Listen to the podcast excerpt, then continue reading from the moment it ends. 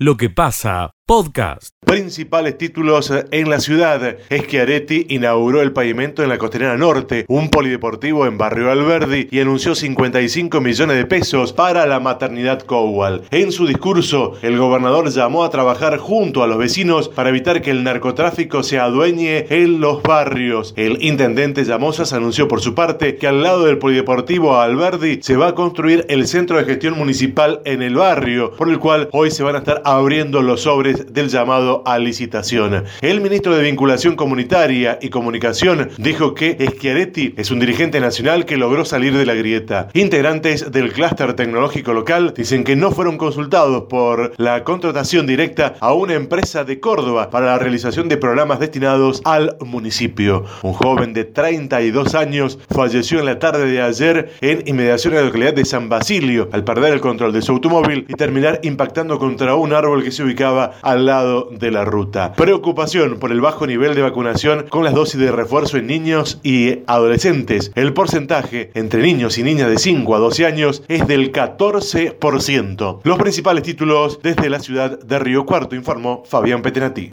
Escucha lo mejor de lo que pasa pesar y tristeza por el fallecimiento de doña María Teresa Báez, quien fuera la mujer más longeva de la localidad de Los Cóndores, quien falleció a los 105 años. Falleció ayer, sus restos son velados en sala velatoria van a recibir sepultura ahora, esta mañana, a las 10 horas en el cementerio local. María Teresa Báez tenía 105 años y fue la mujer más longeva de nuestra localidad. Cambiando de tema, les cuento que la Municipalidad de Los Condres está organizando para el 9 de julio un acto por el Día de la Independencia en Plaza Alberdi. Eh, se destaca este dato porque hace muchos años que la localidad no festeja el 9 de julio. Siempre aquí se festeja el 25 de mayo con acto en la plaza, pero el día de la independencia no se hace acto oficial. Bueno, se decidió este año festejar y hacer un acto central en Plaza Alberdi a las 10 de la mañana el día sábado 9 de julio. Son las noticias y las novedades desde Los Cóndores para el contacto regional de noticias desde Activa FM informó Rafa Oldano. Buenos días. Escucha lo mejor de lo que pasa. No hay novedades en relación a la persona desaparecida desde hace más de una semana, falta de su hogar desde el 19 de junio, desde el domingo 19 de junio. Américo Guillermo González. Recordemos que la denuncia por parte de los familiares fue realizada cuatro días después, el jueves, a la comisaría de Berrotarán. Dos días después, la información desde la departamental Río Cuarto fue difundida a los medios de comunicación. La policía informa que se están llevando a cabo investigaciones, se lo está buscando. En la mm, jornada de ayer se había anunciado que hoy iba a comenzar una búsqueda con bomberos, no solamente de nuestra localidad, sino de la Regional 5, con gente del DUAR, con drones, con canes. Bueno, eso fue luego informado que pasaba para el viernes esta búsqueda. Bueno, la situación es realmente inusual, tal vez hay cosas que no se informen porque no es normal que una persona que mm, desaparezca más allá de que que vivía solo y a lo mejor no tenía una relación fluida con sus familiares, tal vez tardaron en hacer la denuncia, ¿no? Pero es una situación que causa intriga, ¿eh? en, no solamente en la localidad, ¿no? Sino también en la región. Para el contacto regional de noticias, desde Radio Berrotarán, informó Valeria Baira. Escucha lo mejor de lo que pasa. En la jornada de ayer, en horas de la tarde, fue cobertura de Radio Villa María, fue hallada sin vida la, esta mujer que era intensamente buscada desde la jornada del día sábado en hora de la tarde. Hablamos de Gloria del Carmen Suárez, esta mujer de 50 años. La mujer se encontraba bajo un árbol en un campo adentro, en el, centro, en el sector entre la estancia de la Negrita y la planta de Acabío. Trabajaron más de 50 personas en su búsqueda, entre bomberos voluntarios de la ciudad, como así también de la región y efectivos de la policía. El fiscal doctor René le agradeció a la tarea de los bomberos y a, también a la gente de la policía. En esta intensa búsqueda trabajó el padre eh, buscándola a su hija y su hermana y su propio hijo. Escucha lo mejor de lo que pasa. Bueno, la verdad que para nosotros es una satisfacción haber sido elegido para la venta de un tambo de, de estas características. Yo creo que es una, una oportunidad única que se dan pocas veces. Mm. Es, es un tambo de una historia muy larga, este, ya que se inicia en el año 1949. Eh, y siempre eh, usaron semen de los mejores eh, centros como Cemex, de Bernardo y otros. En el año, hay que tener en cuenta esto, en el año 2009 en prueba genética lograron el tercer puesto a nivel nacional, con lo cual significa que estamos en presencia de una oportunidad única, que Sí. se dan pocas veces, ¿no? Sí, sí, sí. sí. Este, Ahí hay unos... Sociedad Anónima, más con el de propiedad de Bruera, Lorenzo Bruera, es hablar en la zona y en la provincia este, de lo mejor de lo mejor, ¿no?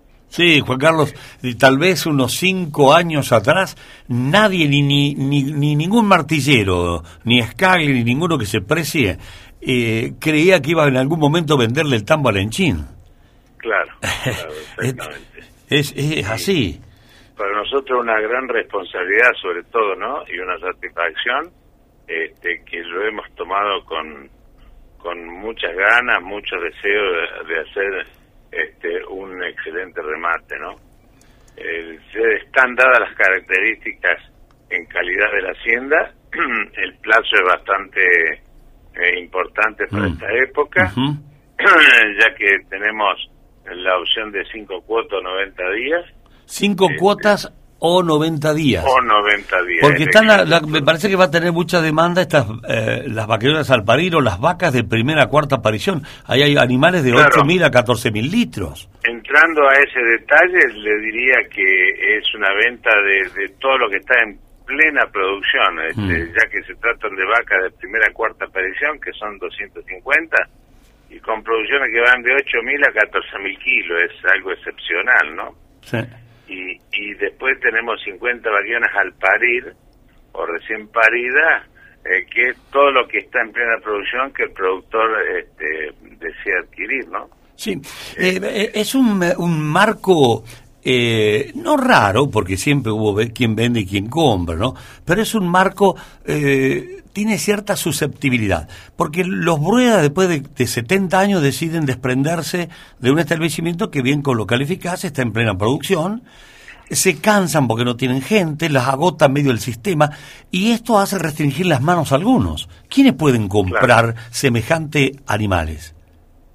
No, yo creo que eh, como en todas las cosas hay gente que entra y gente que sale. Mm. Ahora, yo creo que aquellos que tengan buenos tambos, eh, si pueden adquirir algunas vacas o vaquillonas de este tambo, le va a andar muy bien. Es decir, es una inversión que tiene que hacer a lo mejor un sacrificio cuando las compra, pero después tiene la oportunidad de, en el caso de las vaquillonas, cinco, seis o siete apariciones eh, con alta producción, eso es muy importante los tambos, porque la vaca, la vaca come igual una que otra. Este, lo- la diferencia está en lo que produce, ¿no? Este, y en este caso estamos hablando de, de algo que se da, eh, repito, es una oportunidad única que tenemos para agrandar este, nuestro tambo con vacas y vaquillonas de, de primera calidad. Bien, bien. Yo creo que es un resumen como para eh, mandar el mensaje a quienes venden y quienes compran. Más que nada a quienes compran, en este caso para el viernes, ¿no, Juan Carlos? Sí, sí, sí. sí. Eh, nosotros eh, tenemos fe de que vamos a vender bien, pero la vaca lo merece. Eh, es decir, el viernes para nosotros es mm, no una fiesta, pero sí una una un hito Sí. en esto de la venta de remate de tambo que eh, pocas veces en nuestra historia hemos tenido la oportunidad de vender algo de esta calidad mm, tan tan tan excepcional, ¿no? ¿A qué hora conviene ir? A ver, el, el productor el... Almorzamos, almorzamos y, y empezamos a vender en la instalación nuestra de Villa María este viernes y además tenemos al final cuatro toros de dos reconocidas cabañas en Mm. nuestra zona, el Arbolito Racino y, del Valle de Isolio, eso al final. Claro. Y empezamos 14 horas después de almuerzo, 14 horas. Así que dos y media, hay que, dos y media hay que estar dándose una vueltita allá por allá para conversar un poco con los amigos. Mientras tanto suben al, a, al mangrullo de venta, ustedes le van, sáquenle lustre, porque es histórico, al martillo, sáquenle lustre. bueno, Juan Carlos. Eh, es una gran responsabilidad que la asumimos con, con total eh, felicidad, ¿no? Porque no se dan muchas veces esta oportunidad de vender algo de, tan dilatada calidad a través de los años. Escucha lo mejor de lo que pasa. Bueno, aquí estamos ubicados con nuestra unidad exterior y jornada muy fría, como puntualizaron ustedes, bastante viento, ya están trabajando los obreros. Nosotros estamos ubicados de el lado de Silopélico, es decir, como saliendo, buscando la ruta y están ya pavimentando, es decir, estamos hablando de la ruta provincial 2, como decía usted, pero nosotros estamos del lado de Silopélico, Miguel. Ah, bien. Sí, sí, Porque aquí comienzan los trabajos que van a empalmar hacia la ruta provincial número 2. Bueno, aquellos que vienen a esta ruta tienen que hacerlo con mucho cuidado, con mucha precaución, porque hay un solo paso que es el costado. De todos modos está la intendenta municipal que podemos charlar con ella, que ha venido aquí a este punto, y hay algunos vecinos que estaban recién, pero se, se han ido.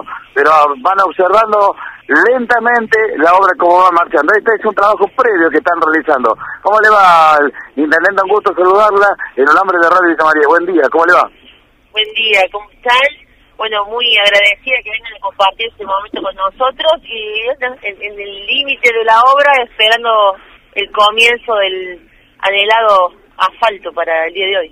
¿Qué tipo de trabajo se están haciendo ahora? ¿El trabajo previo, verdad? Sí, el trabajo previo, pero de fondo estamos escuchando el ruido de una máquina y da, está en marcha la máquina que se va a encargar de distribuir el asfalto.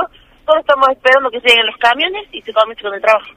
Bueno, esto va a ser alrededor del mediodía, ¿o no? Sí, estimamos que en nuestro acuerdo nosotros no tenemos un horario exacto, pero puede ser dentro de una hora o dentro de dos horas. Está Miguel Borsato saludándola, la está escuchando, ¿eh? Miguel, buen día, ¿cómo estás? Pero qué alegría debe haber, eh, primero en usted como intendente y segundo en toda la comunidad de Silopélico. Por lo menos vemos movimiento, intendenta. Sí. No, no, ya estamos acá esperando para que para que se cumpla. Nos dijeron que era el día, así que desde temprano la, la gente está rodando esperando que lleguen los camiones. Pero sí, la verdad que la alegría en, el ambiente, en la localidad se nota desde ayer que nos confirmaron que hoy iba a ser el el día es el comentario de todas las esquinas, de todos los vecinos, de todos los comercios. Bueno, vamos a proponer algo desde acá, eh, estimada Leticia. Vamos a proponer que prontito o cuando se termine, hagamos un monumento ahí eh, que diga la comunidad de Silvio Pélico a la paciencia, monumento a la paciencia. ¿Le, ¿Qué paciencia? ¿Le parece bien la propuesta? No, sí, la verdad es que la gente, la gente mayor sobre todo tiene una felicidad increíble. Eh, eh, sinceramente, a, a ellos sobre todo hay que agradecerles la perseverancia, ¿no? Qué cosa en este país, uno está festejando algo que debería estar hecho hace 40 años está festejando porque se logra. Pero bueno, démosle valor a, lo que está haciendo. ¿Qué, quiere que le diga? Démosle valor. Sí, no, no vamos a, a empañar eh, eh, la verdad que la emoción del momento, la alegría, para nosotros realmente es una fiesta, para, para nosotros significa un avance grande. Y bueno, conectamos con eso, dejamos todos los tiempos y los pedidos pasados ahí donde donde deben quedar y mirando para adelante ahora, bien, ¿no? Bien, bien, bien. expectativa de lo que va a llegar después. Pero sí, va a llegar, va a llegar. Sí, la paciencia eh, tiene límites, pero me parece que está llegando a ese punto, ¿no? Ojalá tengamos muy prontito, que no, no se encarajinen las cosas con la economía y, y esperemos que no, esperemos. Le estoy medio tirando paria yo desde acá, en vez de, de auparla para que... sí, aparte hay, un plazo de obra bastante corto de lo que significa este último tramo, así que bueno y la economía nos aguante un mes más. Claro. Ahí lo, ahí lo dijo Leticia, aguante la economía un mes más. Por lo menos tenemos que terminar el, pavimento de Silio Pélico a la ruta 2. Marcelito, Leticia, gracias por acompañarnos desde ahí. Gracias. No, gracias por estar en este momento. Buen día. Buen día, buen día. Dios Marcelo, por favor. Sí, Miguel. Bueno, entonces se espera que en el transcurso de la misma lleguen los camiones para ya comenzar lógicamente lo que tiene que ver la pavimentación que va a quedar un día histórico para la comunidad de Estudio Escucha lo mejor de lo que pasa. Lo que pasa llega el especialista del tambo, José Yacheta. Te damos aire, José. Bienvenido, buen día. ¿Qué tal, Miguel? ¿Cómo te va? Muy buen día para vos, para toda la gran audiencia de Radio Villa María. Te cuento que eh, el OCLA dio al Observatorio de la Cadena Láctea de la República Mm. Argentina, dio a conocer los números del tambo que eh, creo que lo habíamos anticipado, habíamos hecho un repaso, que en este mes de mayo, que es de donde se toman los datos, la tasa de rentabilidad del tambo sigue en zona negativa, Miguel. Estuvo levemente mejor al mes anterior, abril, que fue el 0,5% de pérdida, ahora está en el 0,2%, eh, y en el periodo, eh, bueno, analizado, digamos, 2000, diciembre de 2016 a mayo de 2022, no quiero eh, hacer lío con los números, la rentabilidad promedio fue del 1,9%, es decir, un interregno largo hubo rentabilidad, pero sigue el tambo por segundo mes consecutivo, en este caso en zona negativa. No es, por supuesto, una buena noticia, eh, ya que esto implica que después de mm, 10 meses, donde las cosas anduvieron, digamos bien, con un pico de 3,3% de rentabilidad positiva, ahora hace dos meses que se está por debajo. Esperemos que eh, esta leve mejora que tuvo el tambo en mayo también pueda continuar para que ya quede a raya o por lo menos por encima con rentabilidad positiva en el mes que en curso, digamos, eh, de este cierre de junio. Lo que sí está mejor es el tema de la producción. En mayo la República Argentina produjo 903,9 millones de litros de leche. Esto significa casi un 8% por encima del mes anterior, ¿verdad? Sí. Y un 0,4% más que igual mes del año anterior. Bien. Y hasta acá venimos con 1,4% por encima, si tomamos los primeros cinco meses del año, por encima del igual periodo del año anterior. El OCLA se anima a, a proyectar lo que podría ser el crecimiento para 2022, siempre en general tiene una mirada o una proyección conservadora y dice que Argentina va a crecer 0,6% este 2022 en materia de producción de leche, Miguel. Bueno, eh, por lo menos crecemos un poquito en producción, ya veremos cómo se acomodan los números. En la Argentina es difícil acomodar los números, siempre. Sí, claro que sí, claro que sí. Bueno, y ahora ha empezado, a, si no se corrige rápido el tema del gasoil, ya estaban con ah, problemas y la primera que alertó de todo este Ajá. tema fue Nestlé, digamos, que salió un poco a, a plantear, digamos, off the record un poco a dejar, dejando trascender que ya había problemas con la logística de los camiones. El gobierno ha hecho una promesa de que el, el- el tema se va a solucionar, pero bueno, hasta acá eh, estamos, eh, no digo a los botes, pero con, con todos los problemas que ya ustedes Claro, dan cuenta perfectamente. ¿no? Lo perecedero de la, de la leche, la poca vigencia de, con vida útil, hace que el gasoil tenga que estar sí o sí. Porque la promesa del gobierno hace que dos meses que diciendo, ya lo solucionamos, ya lo solucionamos, pero no se soluciona. Eh, eh, vos tenés eh, informe de esta cuenca, me decís que hay por lo menos una empresa o dos que están mandando Sí, señales que- de, de inconvenientes. Sí, sí, que has mandado señales inconvenientes y ayer he estado con un grupo de eh, eh, transportistas que Mm. dicen que, como todos, vienen sufriendo y com- pudiendo comprar en los estacioneros de a 20, 30 litros Claro. por día. Sí, Eso para- es un inconveniente desde el punto de vista operativo, te imaginas. Para quien busca, tiempo, ¿no? busca leche cerca, son distancias cortas, más o menos se la irá rebuscando. Pero claro, José, que el que tiene que llevar leche de una provincia a la otra ya se debe ser Sí, más sí. complicado. ¿no?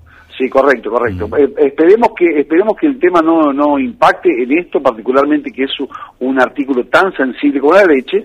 Uno sabe perfectamente que un grano puede estar en una bolsa mucho tiempo. Mm. Dicho sea de paso, y hablando de granos, estimado Miguel, te cuento que hay un informe que eh, quiero ser preciso, estoy buscándolo aquí en mi computadora, eh, de la mm, Bolsa de Cereales de Buenos Aires tiene el número respecto a lo que va a aportar la soja este año, campaña eh, 2021-2022 a la República Argentina. desde el punto de vista de la cadena de valor, de la cadena de valor total, va eh, a, a generar 23.972 millones de dólares. 23.972 millones de dólares. 24.000, redondeemos. Exactamente, 24.000 millones. Y la recaudación para el Estado Nacional va a ser superior a 10.000 millones de dólares. ¿eh? 10.489 millones de dólares va a ser la recaudación fiscal, lo que significa que aumentará un 14,4% en dólares respecto a la campaña anterior. Escucha lo mejor de lo que pasa. De Ruta 9, entonces está haciendo el puente nuevo, por lo tanto que arriba hoy operarios que están trabajando y una parte están trabajando en hormigón. Esto va a ser hoy, jornada de hoy y el día viernes. El corte es de 8 a 16 horas, Miguel. Mañana tendrá mucho que ver para que mañana no, va, no van a estar, este, va- se puede transitar con total normalidad, es lo que quiero decir. Vamos a escuchar la palabra de Lucas Tiel, que pertenece a la empresa que está trabajando. Esto nos decía hace un rato. Sí, el corte total es sobre la ruta 9 vieja, no se puede transitar de Villa María a Tío Pugio y de Tío Pugio a Villa María, se deberá hacer por autopista. El corte se debe a que se está montando la cenefa en el puente, así que bueno, va a haber carga suspendida arriba de la ruta y se hace corte total por una posible caída, encima hay un día de viento hoy. El corte sería total hoy, el día de hoy, de 8 a 17 horas, a lo mismo que el día viernes, ¿no? De 8 a 17 también. Así que en dos días entonces habrá corte. Sí, en dos días, serían esos días. La gente lo toma, lo toma bien esto. Sí, sí, sí. A ver, hay ah, digamos alguna excepción, como la escuelita para discapacidad. Eh, ellos pueden venir, pero el corte total. Si no, salvo esa excepción, no puede cruzar nadie. Bueno, y la alternativa, como decía usted, Miguel, es por la autopista. Los que vienen tanto de Tío Puje a Villa María o Villa María hacia Tío Puje, la alternativa es la autopista. Escucha lo mejor de lo que pasa. Nos sumamos al comunicado de, de la Federación de Cámaras de Comercio Exterior, de la cual también formamos parte desde AERCA. Sí. Eh, bueno, estamos realmente muy preocupados porque, bueno, esta última resolución que se conoció, se publicó el día lunes, bueno, afecta aún más de lo que ya veníamos teniendo trabas en lo que es el, el compromiso de los pagos al exterior por las importaciones, entonces esto agrava aún más eh, este este acceder al mercado de cambio para poder hacer frente a los compromisos que están asumidos Claro. en cuanto a lo que es Claro. eh, importaciones. Entonces, bueno, este comunicado, bueno, se hace en sintonía también con otras cámaras, como para, bueno, eh, mostrar esta preocupación porque, bueno, se va a ver impactado en, en lo que ya se viene comunicando en distintos medios, que es la falta de stock y obviamente también el, el incremento en los precios Claro. de todo lo que es insumos importados. Así que de golpe se complicó un poco más la cosa y ustedes como entidad gremial tienen que fijar una posición, me parece fantástico, y están diciendo lo que sintetizás, Pilar, en esta expresión. Tal cual. Estas medidas que desde hace ya un tiempo vienen dándose en todo lo relacionado a lo que es importaciones, se viene regulando el mercado de las importaciones, tanto con las famosas licencias de importación, como se conocen CIMI, que la cual se categorizan en licencias automáticas y no automáticas. A la vez empezó hace desde marzo a intervenir el Banco Central en darles otras clasificaciones a estas licencias de importación en categoría A, B, C, que en función de eso se otorgaban cupos para poder acceder al mercado de cambio. Estas estas regulaciones han cambiado desde marzo a la fecha, restringiendo aún más ese cupo disponible para acceder al mercado de cambio, cambiando las condiciones obviamente de eh, pago al exterior. Bien. La- ¿Qué es lo que significa esto? O sea, se puede importar, pero la- el compromiso de pago al exterior se va a poder realizar una vez ingresada la mercadería al país a partir de los 180 días de la presentación de despacho aduanero. O sea que el, el exportador del exterior va a recibir los fondos dentro de seis meses de haber entregado en el país la mercadería. Claro, hay que ver si lo acepta. Sí, claro. to- toda una historia. Y de paso es patear, patear un poco para más para adelante, que el dólar no se vaya de la caja de acá de la- del país. Esa es la intención, me parece, del gobierno. En, en Villa María, Pilar, Villa María, la región, eh, ¿cuántas empresas estimás que, que son impactadas casi directamente en este momento? Eh, consideremos que en cualquier rama de producción, directo o indirectamente, está relacionado a un insumo importado, porque como hemos escuchado, hay faltante de cubierta, el cubierta afecta al transporte, el transporte es el que traslada los insumos, o sea, directo o indirectamente, empresas más o menos que tengan el consumo de insumos importados se va a ver afectado, porque esto eh, va a generar escasez de, de productos importados. Entonces, en todo proceso productivo existe un, un componente importado y que eso lo bueno se va a ver aún más eh, afectado ahora a través de esta última medida que va a generar conflictos con el tema de el- los giros al exterior y que los proveedores quieren entregar la mercadería en condiciones en las cuales de acá a seis meses tampoco vamos a tener asegurado si esas disponibilidades de, de dólares van a estar para, para hacer frente a los Claro. compromisos. Mientras tanto hay que seguir funcionando, pagar sueldos, pagar impuestos, y el dinero no entra, lo que yo vendo no lo puedo vender, no lo puedo fa- porque no lo termino de fabricarlo, es así más o menos de, el de complejo. Claro, claro, porque no solamente es va a faltar insumo, esto, in- estos insumos son para producir, entonces va a afectar la economía tanto local como las exportaciones que también requieren de estos insumos para poder eh, producir el bien, o sea que evidentemente eso va a traducir que las empresas van a tener dificultades también a la hora de con el empleo y, y pagar salarios y demás, se, se- traba la rueda, digamos. Bueno, esperemos que no haya eh, cesantía, no, no cesantía, o por lo menos vacaciones anticipadas, empezamos con eso, ¿viste? Qué, qué complicado. Bueno, Pilar, eh, gracias por explicar la posición de AERCA. Eh, veremos cómo avanza, cualquier cosa lo, lo estaremos Sí, espe- siguiendo. esperamos que, que bueno, este, esta primera medida, que fue un impacto realmente importante, bueno, sea reconsiderada y, bueno, permita ir analizando de acuerdo a los diferentes sectores productivos, que no sea general para todo, que tenga un análisis un poco más específico para que no afecte realmente a la economía, que veníamos sintiendo un, un leve crecimiento posterior a dos años de pandemia, y bueno, estas medidas no alientan y al contrario eh, generan todas estas complicaciones que obviamente se traduce en lo que es el- la economía del país. He, he escuchado argumentos de la vicepresidenta Cristina Fernández en el sentido de que cada empresario se traiga los dólares que le hace falta, que no los saque del Banco Central, diciéndole, bueno, vendan ustedes, exporten y esos con esos dólares eh, puedan funcionar, o sea, que no saquemos de acá. El problema, me parece a mí, es que si yo para exportar mi producto lo tengo que terminar. Y para terminarlo necesito del insumo de importación y no tengo el dólar para importar. Entonces es un círculo vicioso. Es así, Claro, ¿no? es una cadena que, que si se corta en una parte no funciona, evidentemente. Escucha lo mejor de lo que pasa. La columna de Martín Aranís. Miguel, en muchas ocasiones hemos escuchado este concepto de las dos bibliotecas, ¿no? Es decir, ante un hecho en particular, dos miradas distintas.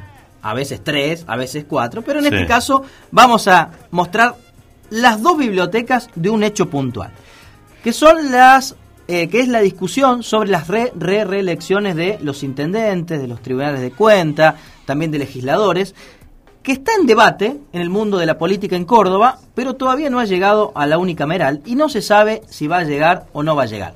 Para poner rápidamente en contexto, Mm. todos aquellos intendentes que no tienen carta orgánica municipal, de acuerdo a la ley aprobada en 2016, no pueden buscar la reelección en este 2023.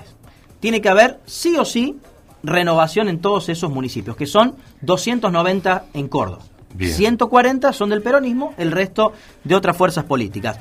Hay radicales, vecinalistas, macristas y por supuesto justicialistas que están pidiendo que se cambie la ley para que puedan ser reelegidos en un periodo más, 2023-2027.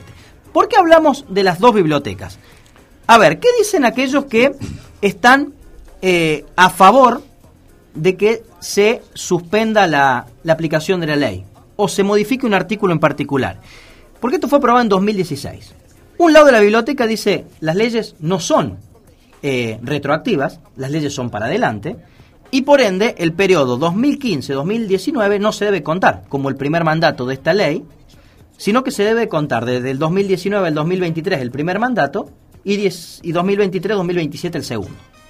Allí hay una lectura. Ajá. Por el otro lado, la otra lectura dicen, ¿ustedes se acuerdan qué pasó con Carlos Menem? 1994, reunión con Alfonsín, pacto de olivos. Se modifica la constitución. Los presidenciables en ese momento eran seis años, los mandatos. Del 89, Menem se debería haber ido en el 95. Pacto de Olivo, modificación de la Constitución Nacional, le habilitan a Menem un periodo más y se cambia eh, la institucionalidad. En cuanto a los mandatos en Argentina, pasan a ser de cuatro años. Pero a Menem le contaron el primer mandato, Claro. desde el 89 al 95. Porque tranquilamente Menem podría haber dicho, el primer mandato a partir de la aplicación de la nueva constitución es el del 95. Y Menem entendió que su primer mandato era el que estaba transcurriendo en ese momento. Entonces, aquellos que están en contra dicen, no, se tiene que contar el primer mandato, el del 2015 al 2019, por ende ya en 2023 no pueden ser Perfecto, esa es una biblioteca. Allí tenés una biblioteca clarísima. La otra biblioteca, los que dicen en los pueblos chicos nos cuesta buscar dirigentes, no hay gente que quiera estar en la municipalidad, no hay nadie que quiera agarrar. Y por otro lado le dicen, pero eso pasa porque hay intendentes que están hace muchísimos años en realidad. ¿Cómo no va a haber dirigentes, políticos, gente comprometida que no quiera la renovación en el pueblo? Allí tenés dos bibliotecas sobre este hecho en particular, no desde lo legal, sino desde el propio sentido común. Sí. ¿Qué dice el gobierno de Córdoba en este sentido? Hacemos por Córdoba tiene los votos, tiene 51 legisladores para modificar la ley. Es simplemente levantar la mano y listo. ¿Quién está por ahora en desacuerdo? El propio gobernador Schiaretti. Porque va a terminar asumiendo, hacemos por Córdoba, toda la responsabilidad de cambiar la ley. Cuando los radicales dicen nosotros no lo vamos a acompañar en la unicameral. El radicalismo también se ha planteado en el partido, lo ha planteado juez a nivel partidario también. Es decir, la oposición, a excepción de algunos del PRO, dicen nosotros no vamos a modificar esta ley y el gobernador dice yo no quiero hacerme cargo de esto porque es un costo político alto. Es decir, aprobamos una normativa para limitar a dos mandatos los periodos de los intendentes y la vamos a suspender. Aquí, ¿Sobre quién van a recaer todas las críticas? Sobre el gobierno provincial, sobre el gobernador Schiaretti. Entonces, sí, sí. por ahora, si no hay consenso de todas las fuerzas políticas, en 2023 le vamos avisando a los muchachos que tienen ganas de ser Se terminó. que se terminó. Bueno. Lo que parecía que salía como un tubo, Miguel, no tienen chance. Sí, el problema va a ser para la segunda biblioteca o el orden que le ponga donde no hay dirigentes, ¿no? Estábamos hablando días pasados, Verónica, con el de Holber que tiene eh, Sí. 40 años ahí. En la ¿No va a intendencia. haber una persona, Miguel, que quiera ser candidato a y intendente? debe haber, pero qué sé yo. O es la comodidad de decir, bueno, si él es el intendente, es prácticamente el dueño de la municipalidad y solamente la puede administrar él. Debe, debe- tiene que haber gente. Claro. Debe haber gente que aspire a modificar un poco los aspectos, más allá que lo esté haciendo bien el hombre, porque este caso de Holber no cobra ni sueldo. ¿eh? No, no, no, y tenía muy pocos empleados Mm. municipales, un solo impuesto dentro de la municipalidad, como que le destacaban muchas virtudes. Está bien. Este, Pero hace cuánto que está del 83. 40 años. Sí, Claro. 40 Eh, años. Entonces, 39. la política siempre habla de renovación, de participación, de incorporar a los De la jóvenes. que la democracia. Gracias, pum, la pum, alternancia. golpeamos y no- pasa nada. y no pasa nada. Después nos quedamos atornillados en el sillón. ¿Cuánto hace que están gobernando los radicales y los peronistas Córdoba? Del Y del 83. 83 a la fecha en todos los municipios. Del 83 prácticamente. hasta, hasta hoy, cuando, ¿cuántos años han pasado? ¿40 años? 40 años. 39 El año que años. viene son 40. Bueno. ¿Y quiénes van a disputar el poder el, el próximas elecciones? Peronistas y radicales. Sí, con algunos aliados, ¿no? Bueno. Pero en definitiva son los mismos. Algunos que se han metido. Pero sí, como lo mismo. Son las mismas estructuras, exactamente. Sí. Entonces, digamos, si vamos a pregonar y promocionar la renovación política, no se puede suspender la aplicación de esta ley. Además, venía a cumplir ese objetivo. Es decir, le ponemos un límite a los mandatos de los intendentes, un límite que sí tiene el presidente, sí tiene el gobernador, sí tienen los diputados y senadores, pero los intendentes, en la escala más baja de esa organización del Estado, sí lo tienen. O sea, ¿cómo un intendente de un pueblo que no tiene carta orgánica, de menos de 10.000 habitantes, puede ser reelegido las veces que quiera? Y el gobernador, el presidente, los legisladores tienen que estar cuatro años o seis años, como el caso de los senadores, u ocho años si van en busca de la renovación. Es una incoherencia. Será nomás, Martín. Eh, yo lo que, entre otras cosas, de alternancia democrática y de salud democrática, espero que algún día vuelva la bicameral a Córdoba. que no sea más una unicameral como existe ahora. ¿Te acordás cuál fue el motivo por el cual eh, De la se sota. transformó en una unicameral en los, en los años de la sota?